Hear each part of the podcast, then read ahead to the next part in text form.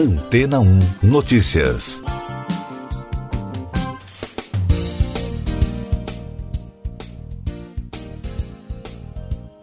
Bom dia! A telemedicina passou por uma revolução na última década e vem se popularizando em diversos países, inclusive no Brasil, nos últimos anos, principalmente por causa da pandemia de Covid-19. Com a crise, a utilização do recurso se estabeleceu como uma parte da infraestrutura da saúde, ao garantir que a população fosse atendida pelos médicos sem a necessidade de contato físico. No Brasil, a Lei 13.989 autorizou a prática durante a crise. Os dados sobre o serviço vêm mostrando, segundo a Deloitte, que as pessoas têm utilizado com frequência a tecnologia para monitorar a saúde e, consequentemente, as consultas virtuais também aumentaram. De acordo com o levantamento da empresa, 80% dos pacientes que utilizaram a consulta virtual afirmaram que marcariam outra consulta neste formato mesmo após a pandemia. Outro dado: a pandemia ajudou especialmente os pacientes mais idosos a partir dos 65 anos a usarem os aplicativos de videochamada para as consultas médicas. Os especialistas apontam que, através do uso das tecnologias da informação, os profissionais da saúde estão tomando decisões de forma mais rápida, como acessar um exame de qualquer lugar do país através de um computador ou um smartphone, por exemplo.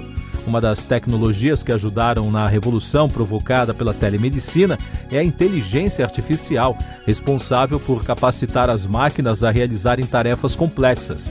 E essa ferramenta, que, quando aplicada à medicina, traz diversos benefícios. No caso da teleassistência, o paciente é monitorado em casa ou em alguma instituição por um médico ou um profissional de saúde que se comunica com outros à distância. Esse formato oferece maior eficiência no atendimento e no tratamento, além de outros recursos que têm permitido o avanço da medicina à distância. E daqui a pouco você vai ouvir no podcast Antena ou Notícias. G7 anuncia a doação de um bilhão de doses de vacinas até 2022. Parlamento de Israel confirma nova coalizão e tira Netanyahu do poder. Rainha Elizabeth recebe Joe Biden e primeira-dama no castelo de Windsor. Os líderes do G7 anunciaram no domingo a distribuição de um bilhão de doses de vacinas contra o coronavírus a fim de ajudar a erradicar a pandemia do mundo. O anúncio do primeiro-ministro britânico Boris Johnson ocorreu em meio à reunião dos chefes de governo do grupo de potências no sudoeste da Inglaterra o parlamento israelense ratificou uma coalizão no poder, derrubando o premier Benjamin Netanyahu. Os congressistas se reuniram para que o líder da oposição, o centrista Yair Lapid e o chefe da direita radical, Naftali Bennett, apresentassem a equipe do novo governo que foi ratificada em votação. Bennett é o novo premier. A rainha Elizabeth II recebeu no domingo o presidente dos Estados Unidos Joe Biden e a primeira-dama Jill Biden no castelo de Windsor. O encontro durou cerca de 40 minutos. Depois, Biden e a primeira-dama partiram do Reino Unido para Bruxelas, na próxima etapa da turnê do casal americano. Essas e outras notícias você ouve aqui na Antena 1. Oferecimento Água Rocha Branca. Eu sou João Carlos Santana e você está ouvindo o podcast Antena ou Notícias, trazendo mais informações da pandemia no mundo. O governo da África do Sul terá que descartar 2 milhões de vacinas da Janssen, produzida pela Johnson Johnson, por causa de contaminação ocorrida nos Estados Unidos. O regulador sul-africano informou que tomou a decisão a partir dos lotes de componentes inadequados. O prefeito de Moscou, Sergei Sobyanin, anunciou no fim de semana um sorteio de um carro para incentivar a população a se vacinar contra o coronavírus, em meio ao aumento de infecções no país. O anúncio foi feito após a decisão do prefeito de decretar uma semana de recesso na capital russa até 20 de junho. A pandemia no Brasil. O governo de São Paulo antecipou em 30 dias a vacinação contra a Covid-19. A expectativa do governador João Dória é imunizar toda a população adulta do estado até o final de setembro. A alteração considerou as próximas remessas de doses dos imunizantes que o estado irá receber do Ministério da Saúde. O governo do Espírito Santo e a Universidade Federal do Estado iniciaram vacinação em massa de pessoas de 18 a 49 anos. A iniciativa faz parte de um estudo realizado em Viana, na região metropolitana de Vitória.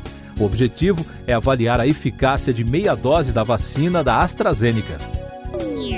Outros destaques nacionais: o ministro Alexandre de Moraes do Supremo Tribunal Federal manteve a quebra de sigilo telefônico e de dados de Franciele Fontana, secretária do Ministério da Saúde.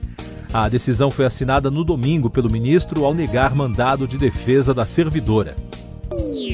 Equipes das polícias civil e militar do Distrito Federal e de Goiás, além da Polícia Federal, procuram desde a noite de sábado um suspeito de matar várias pessoas entre as duas regiões, incluindo uma família, no Distrito Federal. Segundo a Polícia Militar da capital federal, 17 fazendas estão ocupadas pelas forças de segurança para garantir a segurança da população. Os senadores da Comissão Parlamentar de Inquérito da Pandemia recebem amanhã o ex-secretário de Saúde do Amazonas, Marcelo Campelo. Isso porque o governador do estado, Wilson Lima, conseguiu um habeas corpus no Supremo Tribunal Federal para não prestar depoimento ao colegiado. Outros depoentes previstos para a CPI nesta semana são o ex-governador do Rio de Janeiro, Wilson Witzel, o empresário Carlos Wizard e os médicos Ricardo Dimas Zimmermann e Francisco Eduardo Cardoso Alves. Economia e Negócios. Falando ainda sobre a reunião dos líderes do G7, os representantes endossaram um acordo anunciado neste mês sobre um imposto mínimo global de 15% sobre grandes multinacionais e empresas de tecnologia. O próximo passo é chegar a um pacto com as autoridades do G20, que reúne países emergentes. As negociações do Bitcoin ficaram movimentadas no fim de semana graças a um tweet do bilionário Elon Musk. O CEO da Tesla disse em um post que a empresa vai retomar a permissão de transações da criptomoeda se e quando houver confirmação de uso razoável, cerca de 50% de energia limpa por mineradores no futuro. No Brasil, o ministro da Economia Paulo Guedes lamentou no domingo a morte do ex-presidente do Banco Central Carlos Langoni, aos 76 anos, por Covid-19 no Rio de Janeiro. O economista estava internado desde dezembro na UTI do Hospital Copa Star, na capital fluminense. Os números da pandemia. O país registrou no domingo 1.118 mortes por Covid-19 e soma agora 487.476 óbitos desde o início da crise. O número de casos confirmados está em 17 milhões 413.996, com mais de 36 mil registros em 24 horas. E o balanço da vacinação contra a doença aponta que mais de 54 milhões e 600 mil pessoas já receberam a primeira dose da vacina contra a Covid.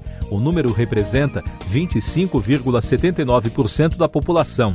A segunda dose já foi aplicada em mais de 23 milhões e 600 mil pessoas, o que equivale a 11,17% da população em todos os estados e no Distrito Federal.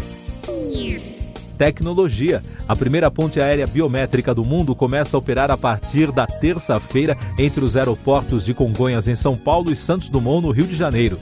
A biometria faz parte do projeto Embarque Mais Seguro 100% digital e usa reconhecimento facial para a identificação do passageiro, dispensando o cartão de embarque e os documentos pessoais. Cientistas descobriram um exoplaneta a 90 anos-luz da Terra com uma atmosfera que pode conter nuvens de água. O planeta, localizado fora do sistema solar, orbita uma estrela anã vermelha, que é menor e mais escura do que as estrelas como o nosso Sol. A descoberta será publicada no The Astronomical Journal. Você confere agora os últimos destaques do podcast Antena ou Notícias, edição desta segunda-feira, 14 de junho.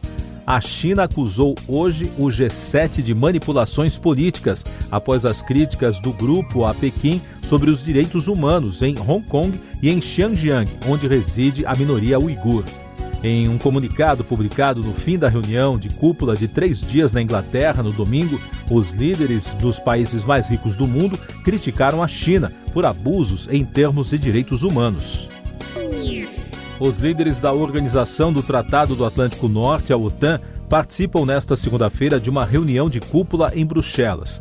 O encontro marca a volta dos Estados Unidos ao grupo. O presidente americano Joe Biden declarou a intenção de revitalizar a relação dentro da aliança militar com o objetivo de superar as diferenças registradas durante o mandato de Donald Trump.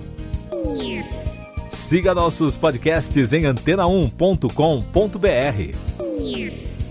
Este foi o resumo das notícias que foram ao ar hoje na Antena 1.